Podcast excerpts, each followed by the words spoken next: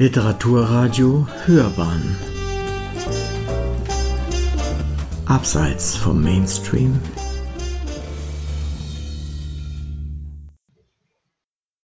Literaturkritik AT Ein Klassiker mit dilettantischer Rahmung. Über die neue Auswahlausgabe von Theodor Fontanes Theaterkritiken im Aufbau Verlag eine Rezension von Stefan Neuhaus. Theodor Fontanes Geburtstag jährte sich vor einiger Zeit zum 200. Mal. Schon vor diesem Datum sprossen allerlei Publikationen über Fontane und mit seinen Texten aus dem Boden. Nicht überraschend ist der Berliner Aufbauverlag auch dabei. Schließlich erscheint dort die große Brandenburger Ausgabe der Werke Fontanes. Schon seit den 1990er Jahren bemühen sich mittlerweile mehrere Generationen von Editorinnen um die Neuherausgabe. Fontane gilt als bedeutendster Theaterkritiker der zweiten Hälfte des 19. Jahrhunderts. Über mehr als ein Vierteljahrhundert hat er als Kritiker der seinerzeit bedeutenden Vossischen Zeitung über Aufführungen des Königlichen Schauspielhauses in Berlin geschrieben.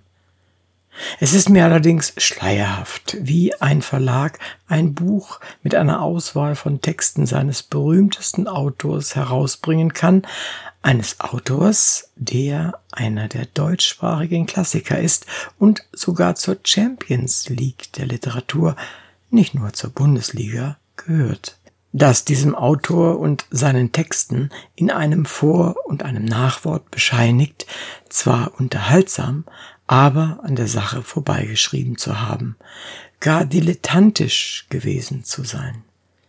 Wozu dann ein solches Buch, noch dazu im Hardcover mit einem schön gestalteten Schutzumschlag?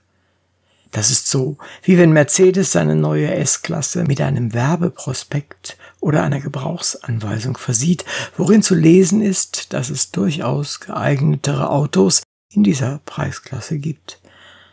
Es könnte aber vielleicht auch sein, dass nicht der Autor und seine Texte, sondern das Vor- und das Nachwort das Problem sind. Für mich, um persönlich Stellung zu beziehen, ist es sogar ein Symptom. Es ist in meiner Wahrnehmung immer häufiger ein Problem etablierter Forschung oder besser ein Problem derjenigen, die sich innerhalb des Literatursystems über einen bedeutenden Autor und seine Texte äußern, dass sie diesem ihrem Autor offenbar wenig abzugewinnen vermögen. Sollten sie sich dann nicht mit lohnenderen Objekten beschäftigen? Und anderen, die dies lieber tun würden, das Feld überlassen? Aber wer das System Literatur und noch eher das System Literaturwissenschaft kennt, der weiß, dass es oft mit Stellen und Netzwerken zu tun hat, wer sich womit beschäftigen soll und muss. In der heutigen Zeit ist, wie wir an diesem Band beispielhaft sehen werden, auch kein historisches, geschweige denn literarhistorisches Gedächtnis mehr vorhanden, das es notwendig machen würde, sich in der Literatur und Gesellschaft des 19. Jahrhunderts auszukennen, bevor man sich zu einem solchen Gegenstand wie Fontanes Literaturkritiken äußert. Zunächst also das Vorwort. Es ist ein Euphemismus ersten Ranges festzustellen, Zitat, nun war die zweite Hälfte des 19. Jahrhunderts nicht unbedingt eine Blütezeit des deutschen Dramas. Von den zeitgenössischen Autoren, die heute noch zum Kanon gehören, wie Friedrich Hebbel und Franz Grillparzer, besprach Fontane lediglich Grillparzers des Meeres und der Liebe Wellen und Hebbels Herodes und Marianne. Hebbel starb 1863, Grillparzer 1872. Das sind keine zeitgenössischen Autoren des Theaterkritikers Fontane. Der poetische oder bürgerliche Realismus, der 1855 mit Gustav Freitags Roman Soll und Haben begann und erst mehr als drei Jahrzehnte später vom jungen Naturalismus abgelöst wurde, hat überhaupt keine bedeutenden kanonischen Dramen hervorgebracht. So produktiv die Epoche in der Prosa auch war, in der Lyrik hatte sie eher weniger zu bieten und im Drama gar nichts. Das musste es einem Kritiker, der für die Zeit die Produktionen und Aufführungen zu sichten und zu beurteilen hatte, schwer machen, und das Fontane mehr verrissen als gelobt hat, dürfte sich daraus erklären. Ebenso, dass er manchmal auch Triviales lobte, wenn es denn schon vor den naturalistischen Dramen, die er bekanntlich enthusiastisch begrüßte, gar nichts Neues gab, das sich zu loben lohnte. Fontane dann auch noch zu bescheinigen. Er habe lediglich nach den eigenen Vorstellungen von gut und schlecht gelobt oder getadelt, verkennt die Situation völlig. Fontane ist durch die relevanten Schulen seiner Zeit gegangen. Sein Urteil war den Idealen der Klassik, in der die Paradigmen der Aufklärung aufgenommen und weiterentwickelt wurden, ebenso verpflichtet wie den neueren Konzepten, die durch die Vormärzliteratur und eben den bürgerlichen Realismus hinzugekommen waren und das Set ästhetischer Wertmaßstäbe modifizierten formale, also vor allem sprachliche Originalität und gesellschaftliche Relevanz gehörte ganz selbstverständlich dazu. Zur literarischen Wertung und Kanonbildung gibt es eine ganze Forschungseinrichtung. Eine der wichtigsten Vertreterinnen, Simone Winkow, ist Professorin in Göttingen. Dort sitzt auch die Fontane Forschungsstelle, die den vorliegenden Band mitverantwortet. Vielleicht wäre eine Zusammenarbeit angeraten. Es stimmt nachgerade bedenklich, dass die Herausgeberin des vorliegenden Bandes auch mit Herausgeberin der neuen vierbändigen kritischen Ausgabe der Theaterkritiken Fontanes ist.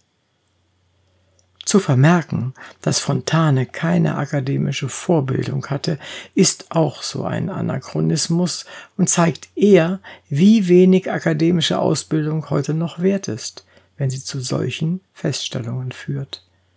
Es gab im 19. Jahrhundert noch keine professionalisierte Literatur- und Theaterkritik, Fontane gehörte zu den ersten, die so etwas zumindest nebenberuflich mit einer gewissen Professionalität ausüben durften.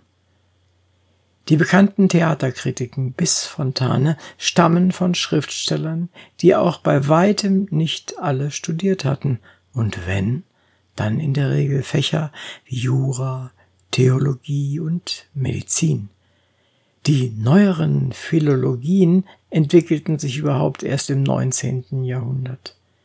Wie kann man, wenn man Fontane jeden Wertmaßstab außer einem diffusen, individuellen abspricht, unter solchen falschen Voraussetzungen behaupten, einen repräsentativen Querschnitt der Kritiken ausgewählt zu haben. Was bedeutet hier repräsentativ? Welche Relevanz soll die Auswahl denn haben? Und wäre es dann nicht besser gewesen, zumindest alle wegbereitenden, bahnbrechenden Kritiken, also vor allem die der neuen Aufführungen des Vereins Freie Bühne, vollständig abzudrucken? Weshalb fehlt beispielsweise Fontanes letzte Theaterkritik, die zu Gerhard Hauptmanns Die Weber? Das Vorwort wird noch überboten durch das Nachwort, in dem Simon Strauß Fontane schlichtweg bescheinigt, keine Ahnung vom Theater gehabt zu haben. Fontane blieb als Kritiker des Theaters im wörtlichen Sinne Dilettant, schreibt er. Dabei geht Strauß von dem heutigen, freilich auch schon in Auflösung befindlichen Konzept eines Regietheaters aus, statt sich und seinen Leserinnen bewusst zu machen, dass das Theater damals ein anderes Publikum und eine andere Funktion hatte als heute. Die offensichtlichste Trennungslinie, die hier überschritten wird, ist die zwischen erfahrungsgesättigter Qualität und Professionalität eines kanonischen Autors einerseits und dem Unvermögen, dies zu erkennen, das damit beginnt, dass man offensichtlich nicht steigern sollte, wenn man als Experte mit Sprache arbeitet. Dass die Dilettanten in diesem Band tatsächlich auf der anderen Seite sitzen, kann den Texten, die sie mit ihren unfundierten Werturteilen umgeben, gleichgültig sein. Das Bild kann trotzdem gut sein, auch wenn der Rahmen nicht viel taugt. Dennoch wäre es für interessierte Leser wohl besser, sie würden nach einer anderen, am besten nach der vierbändigen, antiquarisch günstig erhältlichen, auf die Edition bei Hansa zurückgehende Ullstein-Ausgabe der Theaterkritiken Fontanes greifen, die nicht eine zweifelhafte Auswahl mit anzweifelbaren ahistorischen Werturteilen verbindet. Sie hörten Literaturkritik AT, ein Klassiker mit dilettantischer Rahmung über die neue Auswahlausgabe von Theodor Fontanes Theaterkritiken im Aufbauverlag. Eine Rezension von Stefan Neuhaus. Sprecher Uwe Kulnig.